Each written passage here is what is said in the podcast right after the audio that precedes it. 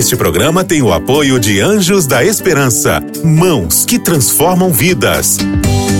Para saber mais, ligue para 12 21 27 30 30.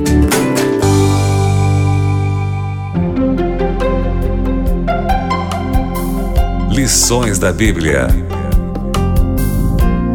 Olá, seja bem-vindo aqui a mais um Lições da Bíblia. Eu sou o pastor Adriano Luz, trabalho aqui na Novo Tempo e estamos revezando durante esse período de quarentena com os pastores que trabalham aqui na Novo Tempo, mas logo, logo o pastor Lanza volta aqui para estar conosco apresentando o Lições da Bíblia. E estamos é, iniciando uma nova temporada, que já estamos na segunda lição do tema Educação e redenção. E no tema específico dessa semana é o tema sobre a família. Estamos trabalhando sobre a educação na família e como isso é, se complementa na vida de todos aqueles que têm uma família. E conversando um pouquinho hoje aqui, temos o privilégio de continuar aqui, de ter novamente os amigos aqui, pastor Eduardo é, Rueda, que também trabalha na CPB, na Casa Publicadora Brasileira, e também o pastor Diogo Cavalcante. Obrigado mais uma vez por estarem aqui conosco e que Deus nos abençoe aqui mais uma vez é, no estudo do tema tão específico e tão importante que fala sobre família.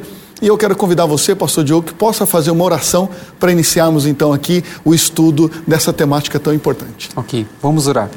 Nosso querido Deus, agradecemos a Ti, Senhor, o privilégio de estarmos unidos aqui para, estu para estudar e para ouvir a Tua voz por meio da Tua palavra.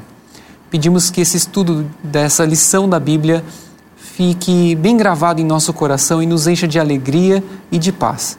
Em nome de Jesus. Amém. Amém. Obrigado mais uma vez, né? Estamos aqui pela segunda semana agora com esse segundo tema é, do nosso guia de estudos que tem falado sobre educação e redenção e como essa educação influencia a sociedade hoje em dia.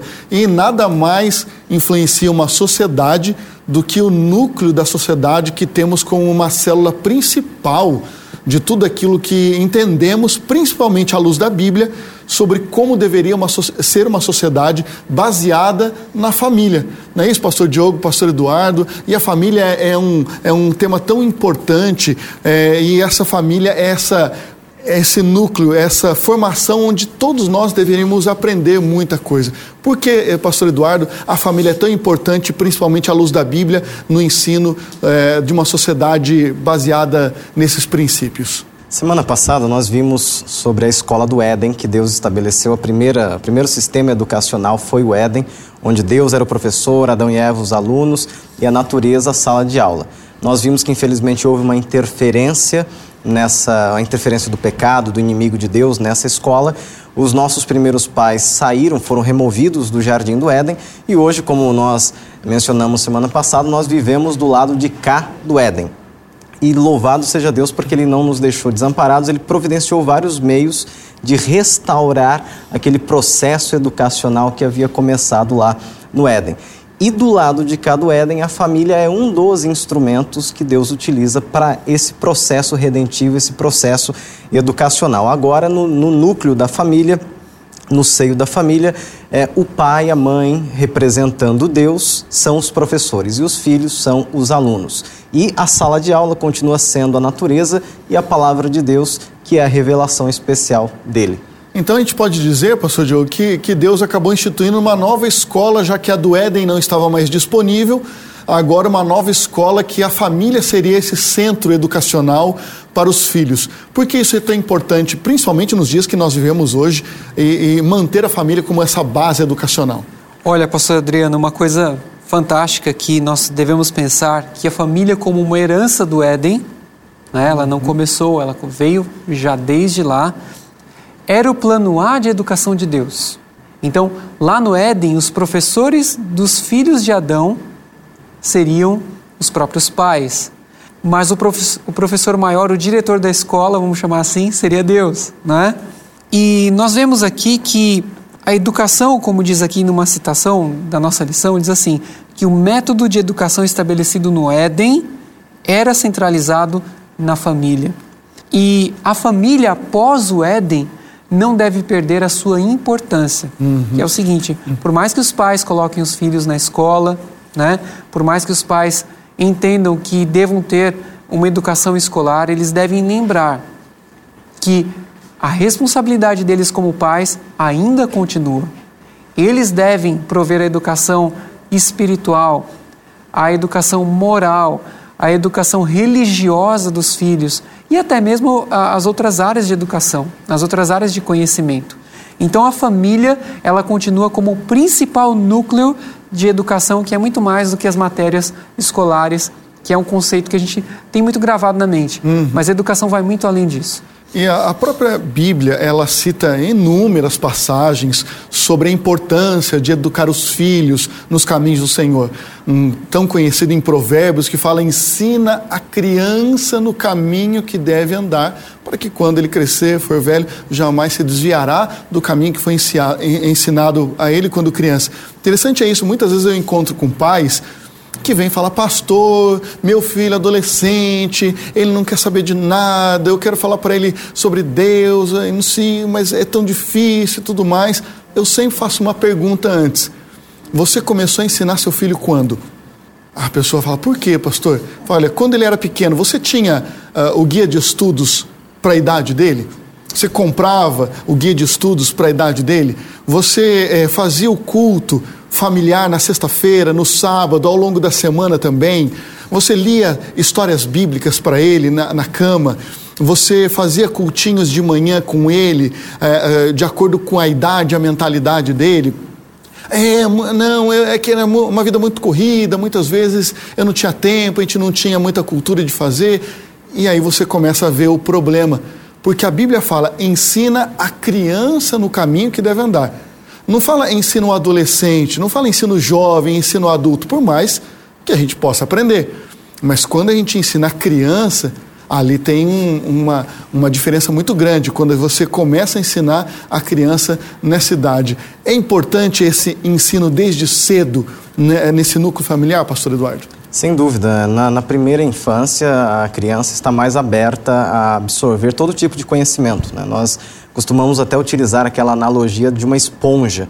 A criança pequena, ela, ela absorve como uma esponja qualquer tipo de conhecimento. É muito mais fácil, por exemplo, ensinar um idioma para uma criança do que para um adulto. É verdade. Né? Assim acontece com o conhecimento da palavra de Deus.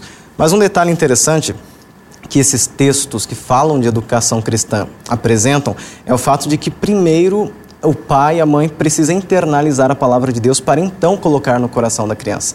É, um texto que, a, o Guia de Estudos menciona, Deuteronômio 6, diz o seguinte: Essas palavras que hoje te ordeno estarão no teu coração. Então, fala que deveria ser ensinada aos filhos. Né? Um professor, antes de transmitir a matéria para os alunos, ele precisa estudar, ele precisa internalizar o conteúdo, senão ele não terá capacidade de, com propriedade e autoridade, compartilhar. Como o lar é, é fundamental e por isso que o inimigo de Deus tenta destruir o lar porque se ele destrói o lar, ele destrói a próxima escola que Deus havia instituído, dando continuidade à educação do Éden, não é isso, pastor é, é, Diogo? Exatamente, pastor Adriano. Nós temos aqui que o, modelo, o método de educação instituído no começo do mundo deveria ser o modelo para o ser humano em todos os tempos. Está no livro Educação, página 20, escrito por Ellen White. Realmente, se você destrói a família, se você destrói a, o ninho ali onde ocorre a principal educação. Porque se a educação dá errado na família e a criança vai para a escola depois, cheia de problemas, dificilmente na escola você vai conseguir resolver os problemas que a família não conseguiu resolver. A escola muitas vezes transmite conhecimentos, mas a escola não vai conseguir é, transmitir elementos que vão fundamentar e fortalecer o caráter. Não existe uma escola perfeita, assim como não existe uma família perfeita. Não. Mas não. existe exatamente a busca para que essa família cada vez mais, né, pastor Eduardo, se aproxime dessa referência que foi o Éden, essa referência que é a família que Deus institui como uma, uma escola. E essa escola que Deus instituiu era apenas para aquele primeiro momento do início da história ou ela ainda tem importância e relevância nos dias de hoje? Não, ali nós temos um modelo educacional para a eternidade. Né? E é importante lembrar, como já foi mencionado, que é, a, a, o fato de Deus ter dado esses princípios altamente eficazes, 100% perfeitos, não é a garantia de que é, todo aquele que recebe esses princípios vai permanecer neles necessariamente. Nós temos ali, logo no, é, no período pós-Éden, um, uma terrível história, uma história triste que é a de Caim e Abel. Né, é, jovens que receberam aquela instrução, aquele conteúdo educacional que foi dado diretamente por Deus a, a, através de Adão e Eva, mas nós tivemos o primeiro assassinato da história. Então, alguns pais, é, especialmente, eles carregam uma culpa muito grande ao longo da vida porque deram o seu melhor para os filhos, deram a melhor educação que puderam, aplicaram esses princípios bíblicos, no entanto, não tiveram o retorno que eles esperaram. Onde é que está o problema? Na palavra de Deus, nos princípios que eles aplicaram? Não, de modo nenhum. O problema está no livre-arbítrio humano. O ser humano tem a liberdade de escolha, os pais não podem forçar os filhos a tomar uma decisão. No entanto, eh, os pais podem continuar orando porque o Espírito Santo, que é aquele agente que nós mencionamos semana passada, ele foi dado por Deus para transformar o coração humano. Muito bem. O Guido Stus, ele traz uma palavra que eu sublinhei aqui, pastor Diogo, e que nos traz uma reflexão importante. Hoje em dia nós temos inúmeros eh, modelos que tentam implementar sobre família, que não é aquele modelo que veio do Éden, que não foi um modelo instituído por Deus, inúmeras formas novas de família, para exatamente é um ataque direto a essa instituição, educação que Deus quis colocar sobre a família que ele colocou no Éden. E uma palavra que vem é lar, no lar. Então, hoje nós temos inúmeras famílias que são quase que uma sociedade de contrato onde eles estão ali como um contrato, onde convivem, onde cada um tem o seu papel e, logicamente, deve ter um papel em casa, num trabalho, é, mas é aquele papel apenas formal, aquele papel de fazer isso ou aquilo. Mas é, é, este lugar é uma casa, não é um lar, porque muitas vezes não tem todos os princípios que um lar cristão deve ter. Então, Exato. você acha que esse ataque direto a esta instituição como lar é uma das ferramentas que Satanás usa para destruir a escola que Deus implementou? Eu me arrisco a dizer aqui, pastor Adriano, que essa é a principal ferramenta. Porque se ele destrói a família, ele destrói a sociedade, ele destrói a igreja. E é lógico, existem muitas famílias diferentes, famílias constituídas apenas pela mãe, pelo filho, filha, não é? Existem famílias que os avós são os cuidadores, não é? E aqui nós não queremos atacar, dizer, olha, Exato. essa não é uma família que Deus abençoa de forma nenhuma. Pelo contrário, se existe um avô que tem condição de ajudar um neto, é uma benção, foi uma rede de proteção. E aí está a mão de Deus também. Exatamente. Não é? É, se a mãe está criando a filha com todo carinho, o filho com todo carinho, Deus também olha com muito amor. E aí Deus está pondo a sua mão também. Agora, a gente consegue notar que as relações em que há o abandono, em que há a indiferença, né? em que há a, a, o pensamento egoísta, eu quero somente aquilo que funciona para mim, se não funciona para mim, então não quero. É, esse é um pensamento que vem do inimigo. Então, quando a gente pensa mais em nós, em vez de no cônjuge, em vez de no filho, na filha, aí a gente vê que realmente a gente está seguindo um caminho errado. Então, o meu apelo que eu faria aqui, pastor Adriano, é, é para que a gente Olhe para a família com um olhar altruísta, em que os pais, ou a mãe, ou o avô, ou a avó, e os filhos também, olhem de maneira a servir o outro e não a querer se servir, porque se cada um puxar para o seu lado, uma hora a corda pode arrebentar e a família realmente levar a uma separação, a conflitos internos, né? Hum. Então isso é muito importante. A gente ter esse princípio cristão no relacionamento é, do lar. Muito bem, a gente tem falado aí sobre essa primeira família, que foi a família do Éden, que Deus instituiu para ensinar as próximas gerações. Agora, nós temos uma família especial também na Bíblia e nós temos ali mais poucos detalhes dessa família, que é exatamente a, a família de Jesus, a infância de Jesus. Temos o conhecimento ali de pai e mãe de Jesus, mas não temos muitos detalhes da família de Jesus. Por quê, pastor Duarte? A gente não tem tantos detalhes assim. E o que a gente pode trazer sobre esses ensinamentos da, dessa infância de Jesus? Sim, realmente nós não temos tantos detalhes assim, porque os evangelhos eles são bastante seletivos na sua narrativa. É, entretanto, os poucos detalhes que temos sobre a família de Jesus, a chamada Sagrada Família, são suficientes para que nós tiremos lições profundas. É, nós podemos começar pelo exemplo da mãe de Jesus, Maria Quando nós vemos a maneira como ela reagiu ao anúncio do anjo Gabriel de que ela seria mãe do Salvador, nós vemos ali duas grandes lições, ou duas características dela. Ela foi submissa, ela se submeteu à vontade de Deus, disse: Eis aqui a serva do Senhor, e ela obedeceu. Esses valores, obediência, submissão, certamente foram transmitidos para Jesus né, e para os é, demais irmãos ali. É, e são valores que precisam ser transmitidos nas famílias de hoje também. Outra característica, quando nós olhamos para aquele hino, para aquele cântico que Maria entoou quando é, louvou a Deus pelo nascimento também do Salvador e de João Batista que estava a caminho, aquele hino é repleto de verdades teológicas profundas. O que mostra que Maria, ela conhecia a palavra de Deus, ela estudava a palavra de Deus. E como mãe, ela certamente transmitiu aquele conhecimento para Jesus. José também era uma, uma pessoa exemplar.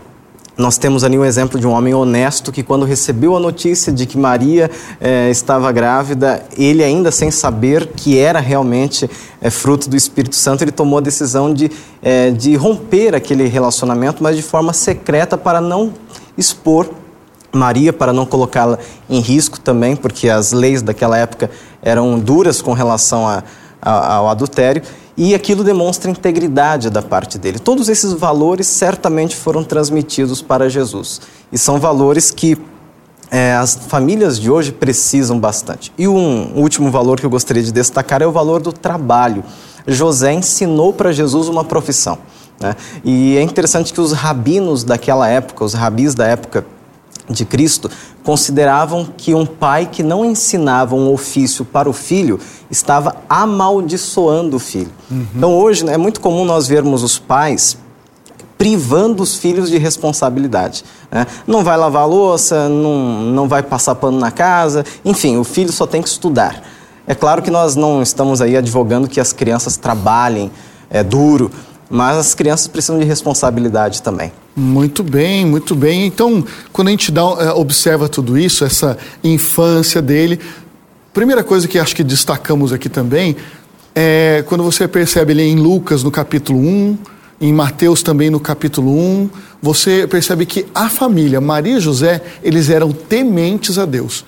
Porque não tem como ensinar algo para alguém se você não vive aquilo. Nós já conversamos em outros momentos aqui também. Um professor, quando ele quer passar o conhecimento para os alunos, ele tem que estudar profundamente aquilo. Nós que viemos aqui trabalhar essa lição e trabalhar o tema do nosso guia de estudos aqui para os nossos telespectadores, nós tivemos que estudar isso previamente, nos aprofundarmos, é, buscarmos conhecimento disso para passar com propriedade e também temos que acreditar nisso que estudamos. Esse que eu acho que é um grande ponto, né? Ah, o conhecimento acho que não é apenas teórico, o, o conhecimento é prático de uma vivência com Deus, uma vivência profunda com Deus.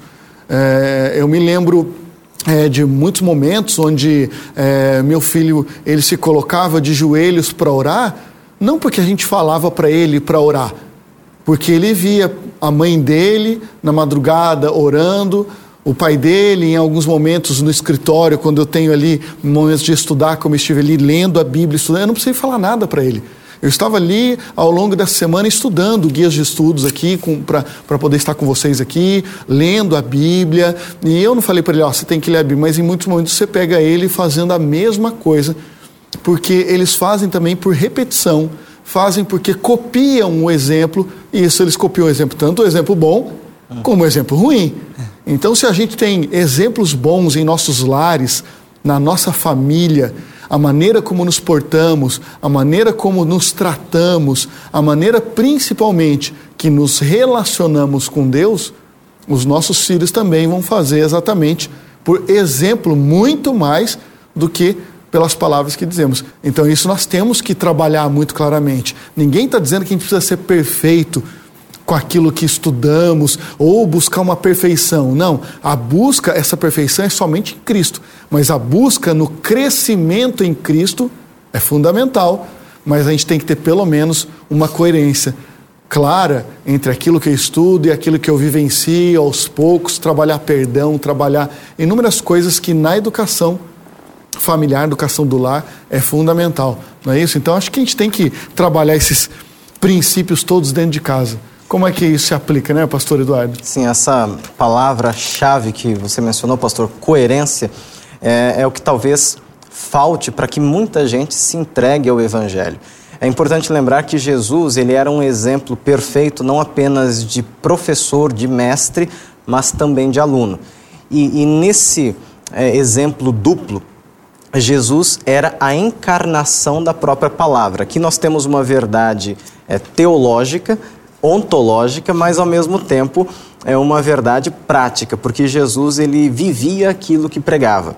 O que falta em muitos cristãos para que o exemplo arraste pessoas, especialmente na família, a se entregarem ao Evangelho é essa coerência, eu falar uma coisa e agir de acordo com aquilo que eu falo. Muito bem. E o nosso guia de estudo ele traz aqui algo interessante. Os relacionamentos são estabelecidos e desenvolvidos por meio da comunicação. Porque não tem como a gente se relacionar se a gente não se comunica. Principalmente a comunicação esposo-esposa é fundamental. São duas educações diferentes que vêm de lares diferentes que agora habitam no mesmo lar. E como essa comunicação precisa ser eficiente para que essa instrução de Deus ela se cumpra na vida da família, né? Quando os cristãos não se comunicam com Deus, diz aqui nosso guia, mediante a leitura da Bíblia e a oração, o relacionamento deles com Deus está é, estagnado. Então, precisa essa comunicação direta com Deus. E eu gosto muito daquela expressão, pastor é, Eduardo, que nós temos é, a Bíblia é uma forma de Deus falar conosco e a oração é uma forma de nós falarmos com Deus. Isso é fundamental para a unidade familiar? Sem dúvida. Quando nós falamos de comunicação, é importante lembrar as duas direções em que a comunicação deve ocorrer na vida do cristão. A primeira direção é a direção vertical, é a direção da, da comunicação dele para com Deus. Eu não devo me atrever a me comunicar com minha esposa, com meus filhos, com qualquer ser humano que seja, sem antes começar o meu dia me comunicando com Deus. Porque se eu não tiver essa comunicação primeiramente, é alta possibilidade, a probabilidade de que eu vou magoar as pessoas, de que eu vou me comunicar de maneira errada nessa, nesse nível, nessa direção horizontal. Então, primeiro a comunicação com Deus por meio da oração, do estudo da Bíblia, da comunhão, do nosso culto pessoal então, a comunicação é, com o nosso cônjuge, com os filhos, e essa comunicação, uma vez que ela foi é, dulcificada, que ela foi suavizada pela graça que eu recebi é, no momento de culto pelo Espírito Santo, essa comunicação ela vai fazer um efeito poderoso. E ela vai trazer consigo as características do fruto do Espírito Santo, que nós encontramos na carta de Paulo é, aos Gálatas, capítulo 5, verso 21, é, onde, aliás, verso 22, onde Paulo ele descreve, ele faz uma lista de, de boas características. Ele fala sobre o amor, a alegria, a paz, a longanimidade, a benignidade, a bondade, a fidelidade, mansidão e o domínio próprio. Então, quando eu bebo primeiro da graça de Deus aos pés dele, me comunicando com ele, eu vou extravasar isso nos relacionamentos familiares. As famílias estão precisando mais desse tipo de comunicação. Então, esse trabalho deve ser junto, né? Esse trabalho dos pais é, é em conjunto, é um trabalho é, realmente feito de um com o outro. E eu gosto muito do que colocou aqui ali, uh, o guia de estudo, aqui na, nessa parte, dizendo o seguinte: os pais cristãos têm a obrigação o quê? Moral de, por seu comportamento, apresentar um modelo bíblico de Cristo e da igreja.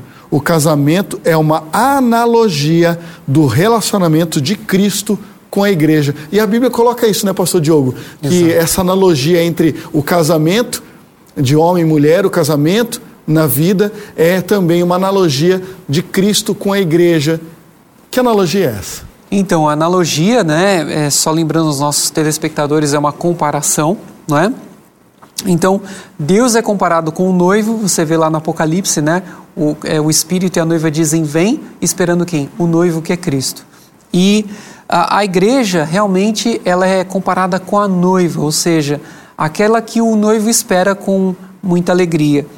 E tem um ponto interessante que se educação é redenção, aqui é o tema da, né, da nossa temporada, uh, a redenção ela tem o propósito da educação né, redentiva, ela tem o propósito de restaurar no homem a imagem de Deus. E quando Deus criou o ser humano, qual era a imagem de Deus? Uhum. Era homem e mulher. A gente pode ver lá em Gênesis 1, 26, 27, que é, Deus os criou, Deus criou o ser humano, a imagem de Deus os criou. É, homem e mulher os criou. Então, a, a mulher é a imagem de Deus tanto quanto o homem. Deus tem características, não é? principalmente do amor de Deus, que são mais vistas no amor de uma mãe por um filho. Uhum. Porque é dito que o amor de Deus é comparado com o amor de um pai, mas também é comparado com o amor de uma mãe. Então, a junção da figura masculina e da figura feminina é importante para a formação do caráter de qualquer criança. Agora, posso, podemos estar falando aqui, de repente, comentando, e, e a gente pensar numa família que, de repente, o pai esteja ausente. E agora, como é que fica? A gente, graças a Deus, a gente tem às vezes um tio que é um modelo, um avô que é um modelo masculino, ou às vezes se a mãe está ausente, uma avó é um modelo feminino, uma tia é um modelo feminino, e assim a gente vai compensando as, as fraquezas, as ausências, né? Que infelizmente no mundo de pecado, em muitas famílias passam.